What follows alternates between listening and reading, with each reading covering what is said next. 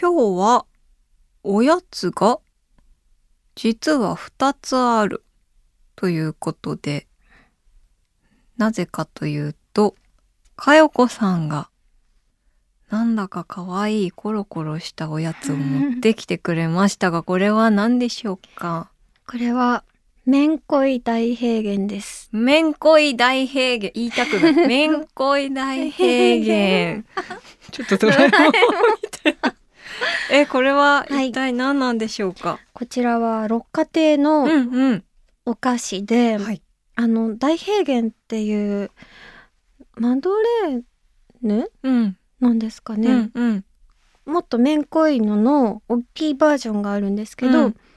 それがコロコロした。めんこいっていうのはちっちゃくなってめんこいよって感じのめそんんこなでいすね感じですね。え食べていいですかどうぞ。いただきますちっちゃか私もわいいどうぞいただきます。うんうん。うおん。いしいこの風味を。うんこうん。この中がうん。めんこい匂いでうん。 大平原。大平原大平バ原タタイーもムね、うんなんていうかもう、やっぱり六花亭なので、うん北の大いい地を香り感じますよね。あの六花亭のテレビ CM 見たことありますかうん、ない。なんて説明すればいいんだろ う本当にうん。あの北の大自然がうんうんうん。なんかね六花亭の森っはい。ていうのがうん。ちょっと間違ってたらごめんなさいなんですけど六花亭の森っていう本当にあの六花亭といえばっていうあのお花の紙袋あるじゃない、はい。あそこに載っているようなお花がいっぱい咲いてるえー、場所が映し出された CM があってえーあ、現実にあるんだ。あるらしい素敵。六花の森でしたロッカーの森。へー六花亭の森だと。そのまますぎるロッカーの森の CM。へえ、美味しい。なんか鈴みたいで可愛確い。かにめんこいね。めんこいね。ポコポコ食べてたら止まらなくな確るかんにですよ。このサイズ感ってうん。カウントゼロじゃない。ゼロなのかな。なんか三つぐらい食べた時確かににやっと食べたなって うんいうんうんう感じがしてくるかあーら三、つで一つ。なんかうんうんうん。ポコポコ食べやすくて止まらなくなるそうなんですよね。めんこい子ですね。大好きなおやつを持ってきました。ありがとうございます。ありがとうございます。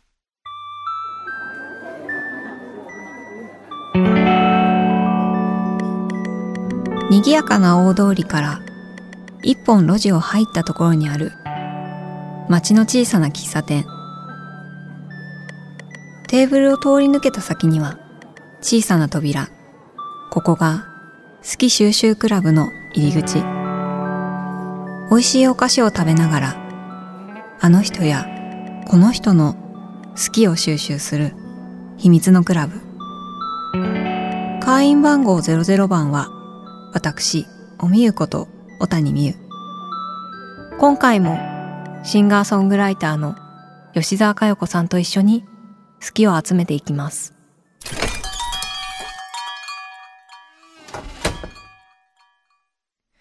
この好き収集クラブでは、リスナー会員の皆さんから今集めているものを教えてもらっているんですが、佳代子さんが集めているものは何かありますかはい。はい私が集めてるのは歌集です。歌集うんあ、今日は何冊か持ってきてくださったんですね。好きな歌集を持ってきました。あ、それ持ってる。どれ？これこれ？伊藤紺さん。伊藤紺さん素敵ですよね。すごくそのデザインも好きうで、ん、確かに歌集ってデザインがうんいいですよね。すごくおしゃれなもうんうのがんうん、最近特に多いですよね。確かににこう白押しだったりとか、ねおみゆさんの隙間時間もあめちゃめちゃおしゃれでしたあがりがとうございます。嬉しい。あ、そうなんですシンジケート、穂村弘さんのシンジケートも。これはおそろですね。おそろですよおそろね。ですねその中にうんキャンディーの包み紙が挟まっているそう想定が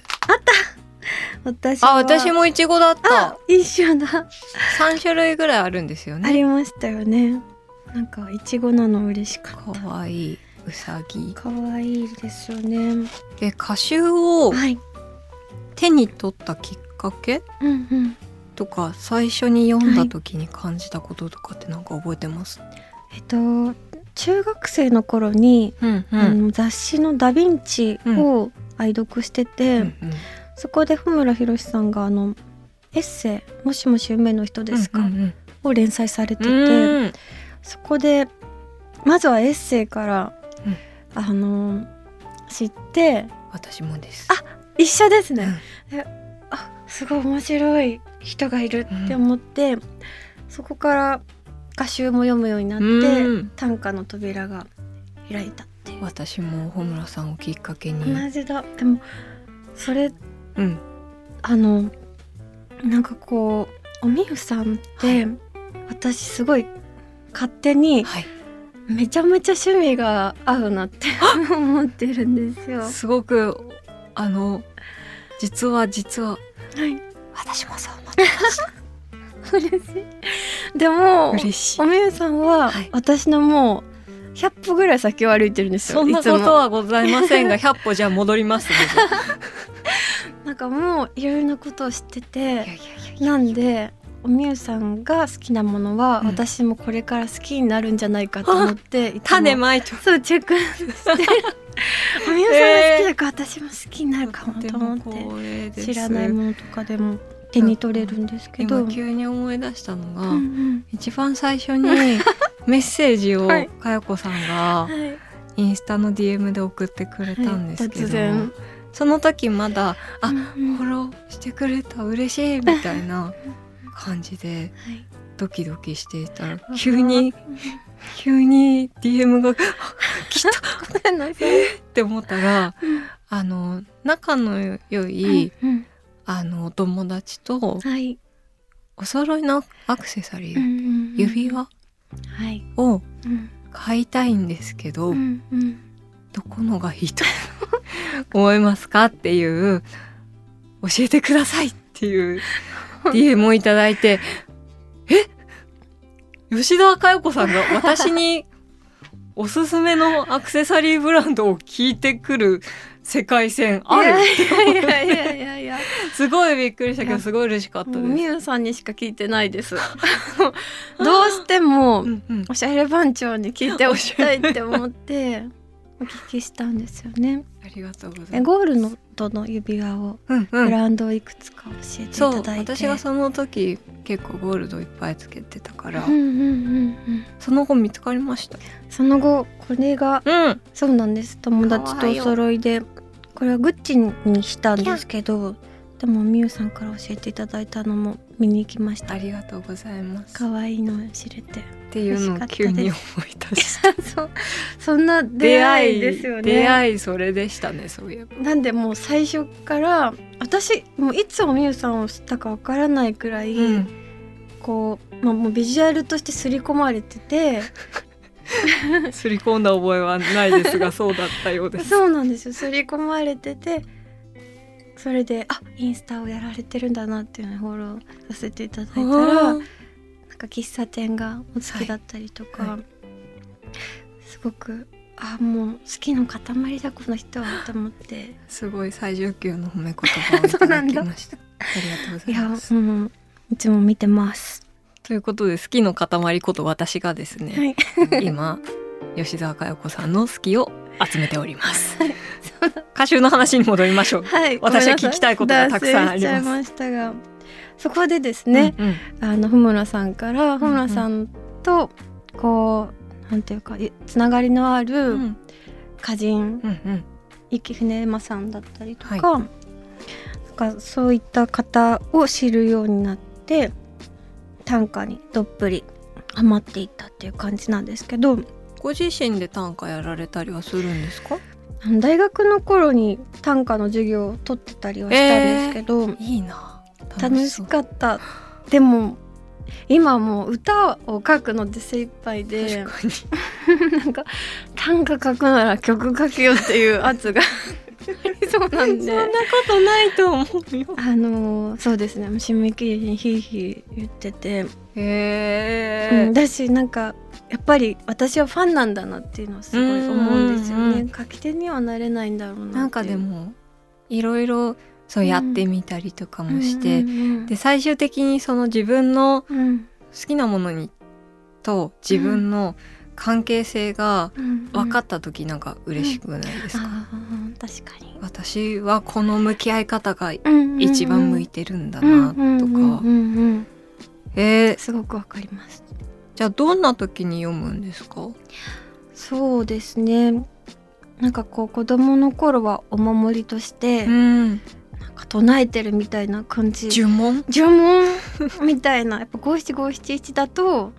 なんかかろうじて胸に留めておけるっていうか、んんだったんですけど最近は楽曲制作をするときに、うんもうこう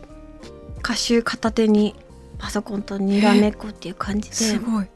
辞書みたい辞書みたいな使い方してる。えそれはうんどういう参考の仕方になるんですか、なんかこうその言葉をそのまま使うわけではないんですけど、うんうん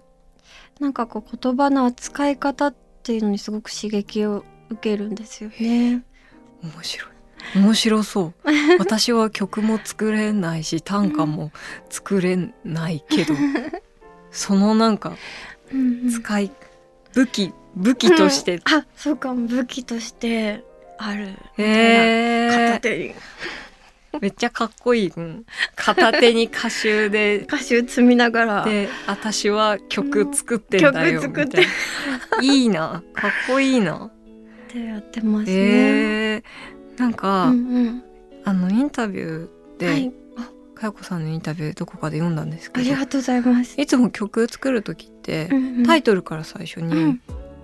作るってそうなんです。言ってて、嬉しい。あのタイトルうんが最初にバンって決まってたらうんうんなんかそれにうんとらわれたりとかうんうんうんしないのかなって思ったんですよ。あなんかこういう歌詞とかこういう世界観にしてうんうんうんなんかどんどん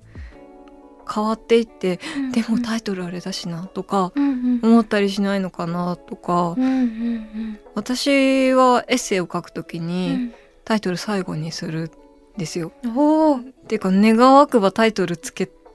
タイトるルのなはし誰かがやってくださいって思うぐらい苦手でそうなんですね。んんそうだからすごいそのタイトルがパンって浮かぶとかうんうんすごい憧れるんです。うーんなんかこう言葉を自分のものにしたいっていう気持ちがすごくうんうん強くて、なのでうーんなんだろうなこう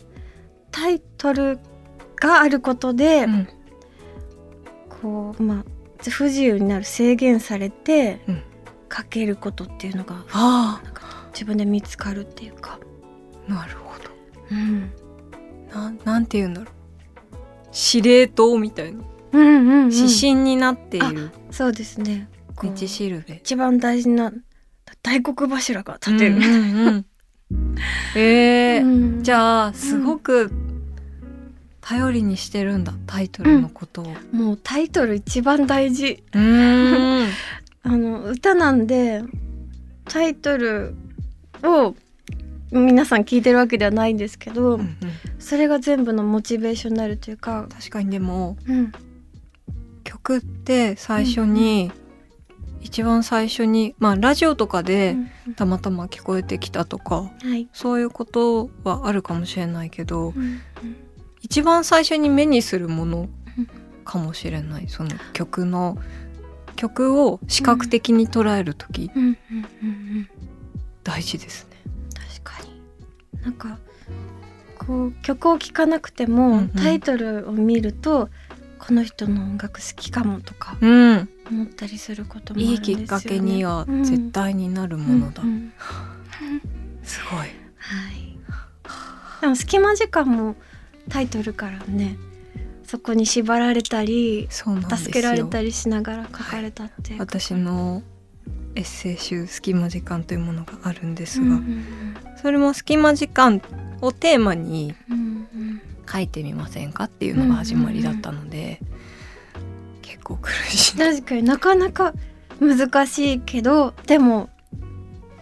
いっぱいなんか書けそうな絶妙なタイトルですよねでも私隙間時間がなかったんですよ自分の生活の中に。っていうのに気づいたうんうんうん体験でしたけどそのタイトルなんですけどはい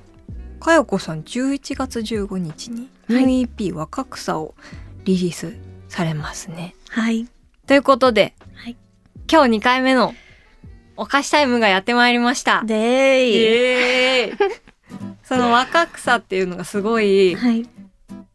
いいなって思ったっていうのはそもそも私は好きな色が緑なんですけどあおー若草色ってすごうい、んうんうんなんかドラマチックだなっていろんな想像ができるうんうんうんうんうんあなっていうところですごくもう素敵だなっていうふうに思っていてりがとうございますっていう若草をイメージしたはいお菓子を今回は私がご用意しましたじゃじゃんピスタチオスイーツの専門店ピスタチオマニアのストロベリーピスタチオですもうパッケージがかわいいちょっと開けてみてくださはいいもうその名の通りなんですがお姫様いちごとピスタチオのお姫様がそう2です人並んでるうん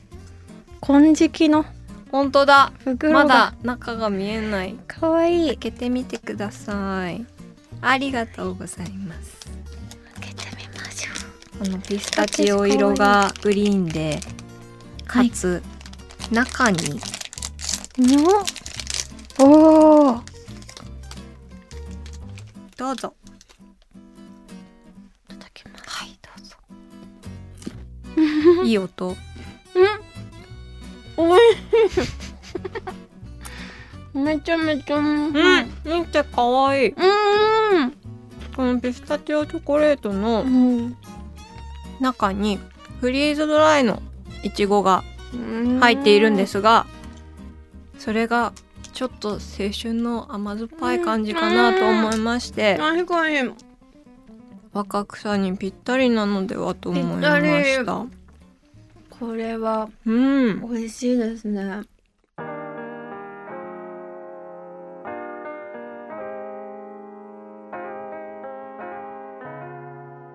この若草なんですがはい青春をテーマにした EP2 部作の1作目はいっていうことで、なぜ青春をテーマにしようと思われたんですか、えっと今までなんか少女時代とか、うんなんか内省的なテーマのアルバムが多かったんですよね。ね前作の「赤星青星」っていうアルバムから対人関係を書いていきたいなと思ってうーん二人きりの世界を書いたのでうんうん次はこう仲間、うんなんかこう関係の輪が広がっているようなうんうん曲もいっぱい書けたらいいなと思って。ってなると青春をテーマにできるかなって思ってなるほど、うんあとあのかよこさんのはい新ビジュアル がはい、めちゃくちゃ可愛い、 あのもうご覧になった方もいるかもしれないんですけど、プリクラ風うん そうプリクラ風プリクラ風のはいいっぱい9人の可愛そういなんですかよこさんがグループみたいになって可愛るいんですけど可愛いしあの、うん私たちは同い年なので、うんあのより一層響いてるとは思うんです うんが懐かしいめんですちよ、ね、ゃくちゃエモい、いんですよ この文字のうんなペンペンの感 じうん、こういうプリクラうん撮ってた撮ってたこういうペン使ってたういいやーやーなんかグッとくるものが、平成ですよね、はい、うんあります。あの私一足を先にですねこはいの若草聞かせていただいたんですけありど、がとうございなんかうんあのこのアルバム以外にも今までの佳代子さんの曲を聴いててもいつも思ってたんですが本当に私佳代子さんの声大好きなんですよ。嬉しいあ の絹絹きな絹のような繊細で本当になんかクッ心心ががギギュッとされるようュなッ声であのなんか嬉しい声の温度感がすごい好きな、ちちょょっっととなんか、うんはーっていうななんんかか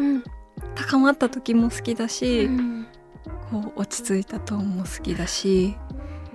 で今回の「若草」は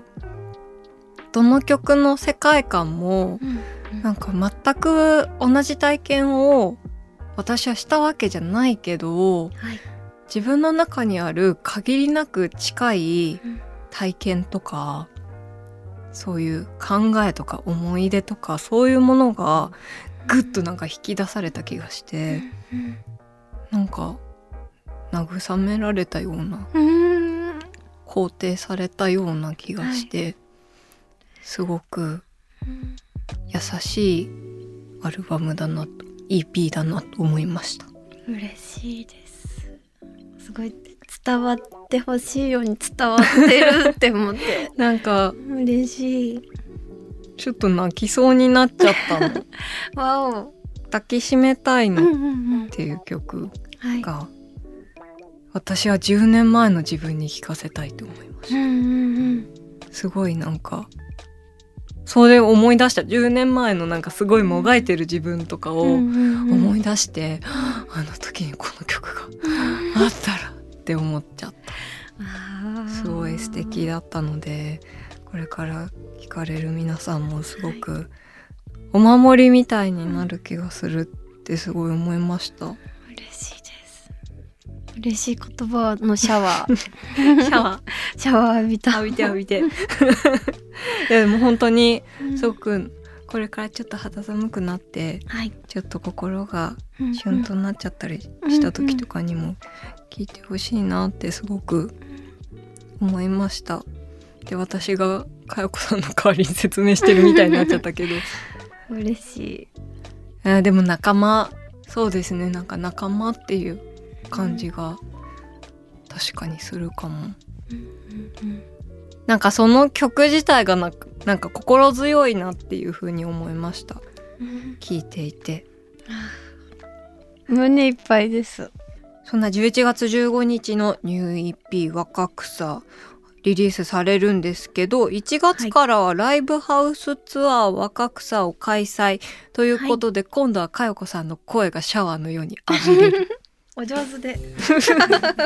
という ライブハウスツアーが始まりますね。始まります、あのーいつもうんステージ衣装が可愛いっあて思って嬉しいなあとライブのセットも可愛いうんうんうんと思ってるんですありがとうございけまどすライブ衣装はご自身で選んだりするんですか、はあなんかこうスタイリストさんうんが作ってくださる方うんうんはこの人がいいっていうのを毎回決めて、その方と相談しながら、こんなツアーにしたいんですとか、うん曲を聴いてもらったりしながらうん、作ってますね。なんかライブの時はこういうスタイルがいいとか絶対決まってることとかある、ああのー私結構あのくるってこう回るんですよ。うんでその時になんかこうふわってなる衣装がいいなとかは確かに言ってるかも。すごい、あのレースうんうんうんフリルがだんだんになってるはいスカあートとかー、うんうん確かに周りがいがある周りがいありそう 確かにえそうー、次も楽しみはい若草色とかあいいいいあそれいい全然考え てなかったじゃああそれいいですね何か一いつただき一つのアイデアとしあてりがとうございます見に行きま高すさ色いいなあと はい私佳代子さんとゆっくりお話できる時があったら絶対に聞きたいと思っていたことが一つあってはい、あのインスタのうん、プロフィールに「魔女修行うんうんう」んという言葉がありますがはい魔女なんです か 魔女だと思うよ言葉の言葉の魔法をいっぱい持ってる魔女だとうんうんうん思いますが魔女修行中かなと思って修行中のみですかずっ今とがずっとまだまだ修行してますね、えそれは小さい時からうんもう修行を始めたうん、小小3とかうんかな、私は魔女っていうとうん魔女の宅急便が浮かぶんですがうん、うんうん修行内容を教えてください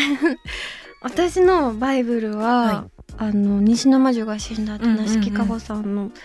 児童文学だったんですけど、なんかそこでこうあ最初こう魔女のおばあさんにさらわれる夢を見たのがきっかけで、うんまた迎えに来てもらえるように魔女修行を始め てなんかわか本気でやってたんですよねそれを、うんうんこうででも何したらいいか分かんなくうて、んうんなんか煮込みとかするのか何煮込んだらいいんだろうとか思って 確かにたからいろいろ魔女にまつわる本を読んでたら、うん石の魔女が死んだに出会って、そこではなんかこううん自分のこの意志の強さだったりとか、うんななんて言うんですかね第六感うんうんみたいな、うん、か感覚を磨いていくうんうん魔女修行っていうのをおおばあちゃんが教えてくれていーて、こういう風に魔女修行もできるんだと思って。うんうんそこからなんかこう自分の気持ちを言葉にしたりとか、ポエムとかうんうん歌にしたりするようになったんですよね。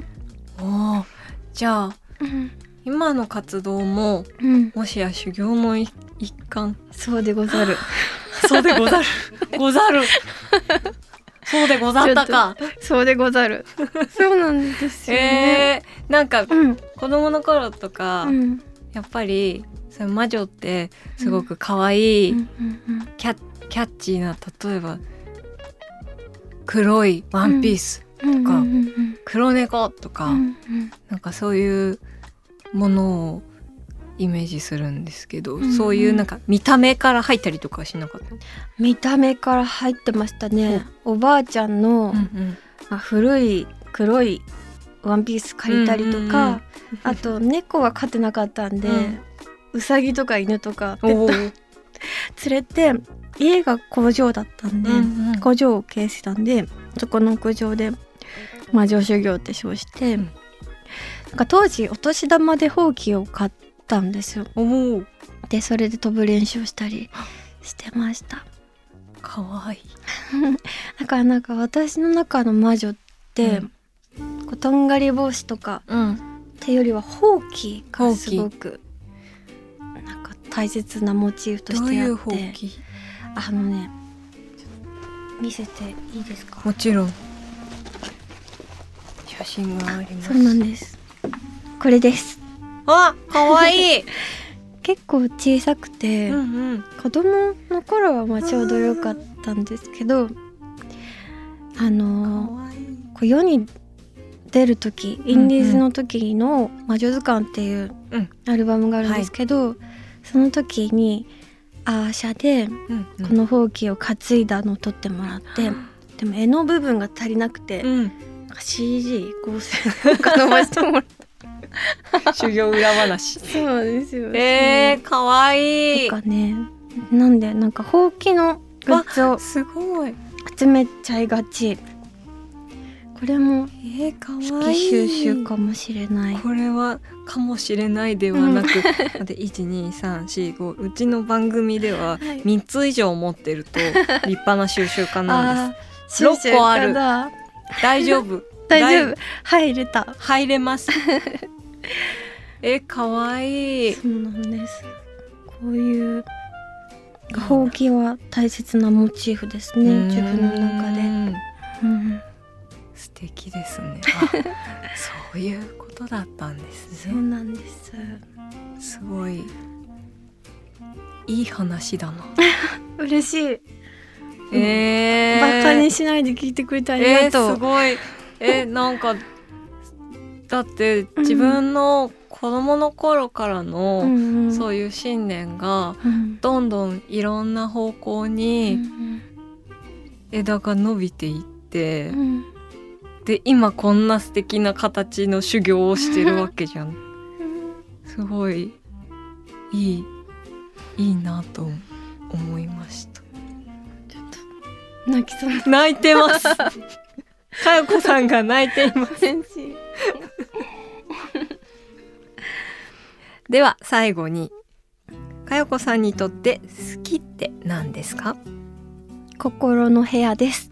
ほう心の部屋はいその心は心のその心こはこここあのーなんかこう依存先を うんいっぱい増やすって、うんなんか精神的にもすごくいいことだって聞くじゃないですか、そんな風にして自分の中のなんか自分の中のお部屋を増やしていくうんうん私のイメージではアリの巣状になってておー無限に広がっていくみたいな、うんそこでなんか居心地のいい時間を過ごしてうん人生豊かにしたりとかちょっとなんか気持ち的に逃げたい時はうんシェルターみたいに逃げ込んだりとか、そんなものです。今何部屋ぐらいあるって聞こうと思ったんですけ どアリの素性だと結構もうありそうだ確かに結構あるあるありま下だっそうそうた そうか下なんだよね。下なん だ私はねうん。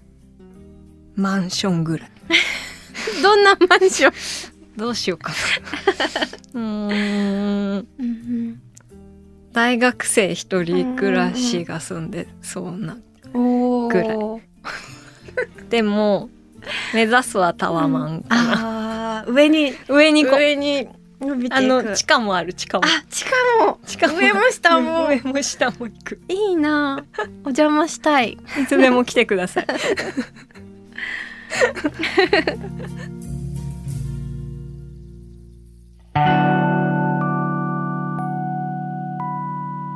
おみゆの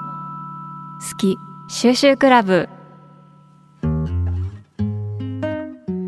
今回もシンガーソングライターの吉澤佳代子さんと一緒に好きを集めました。可愛かったな。 すごい個人的な感想。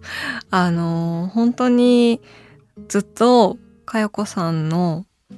魔女修行のお話を本当に聞いてみたかったんですよ。で、すごくそういう魔女とかそういうものをで好きな作品がでも影響を受けた児童文学がっていうお話もありましたけどもっとなんかそういう好きなものがあったのでっていうお話なのかなーって勝手に想像してたんですけどそれよりももっともっと奥深い世界があってそしてそれが幼い頃から彼女のすごく真ん中にあるすごい信念みたいなものをきっかけにどんどんそれが大きくなっていってでいろんなことにつながっていって今こういうシンガーソングライター吉澤佳代子さんっていう魔女修行をしてるってすごいドラマチックだと思った今でも続いてるんだっていうふうに思ったことが私はすごく胸が高鳴りましたし本当に新しい EP の若草聞いていてすごく救われたんですよ本当にまだ少しの短い期間しか私は聞いていないけどでもこんなになんか優しい気持ちになれるんだとか言葉の一つ一つが本当に深く自分に染み込んでいく感じがして嬉しかった聞けて嬉しいっていう気持ちになんか初めてなったかもしれない本当にだからもう修行まだまだ修行は続いていくっていう風に言ってましたけどすごい言葉の魔法をたくさん持っている人だなという風に感じましたあと趣味がやっぱり合うって思えたのが嬉しかったもっともっとこれからもいろんなお話をできたらいいなと思いましたそして佳かよこさんが書いてくれたコースター、好きとは心の部屋とおっしゃってましたけど、あの、心の依存先、依存先って言ってもそれは、あの、自分の助けになる逃げ込めるシェルターみたいな場所っていうふうにかよこさんもおっしゃってたりとか、いろんな自分の好きでその好きと対峙してるいろんな自分がいることで普段生活している中で起こる外側で起こっている自分が体験してちょっとザラザラしちゃう気持ちになったりとかそういう時にもじゃあこの好きを使ってそのザラザラをなくそうとかそういういろんななんか技というか日常生活を楽しく健やかに生きるためのすごいいろんなこれもでもなんか魔法な気がするかよこさん的にはそういうものがそういう魔法の部屋がかよこさんにはたくさんあるんですねアリノスっておっしゃって可愛いなって思いました私なんかタワマンですよ性格出てますね いやでもいいいいタワマンで行くよ私はいや素敵な言葉だなと思いました私も心の部屋たくさん増やしたいですでは今日もこのコースターをガラス瓶に入れて保存したいと思います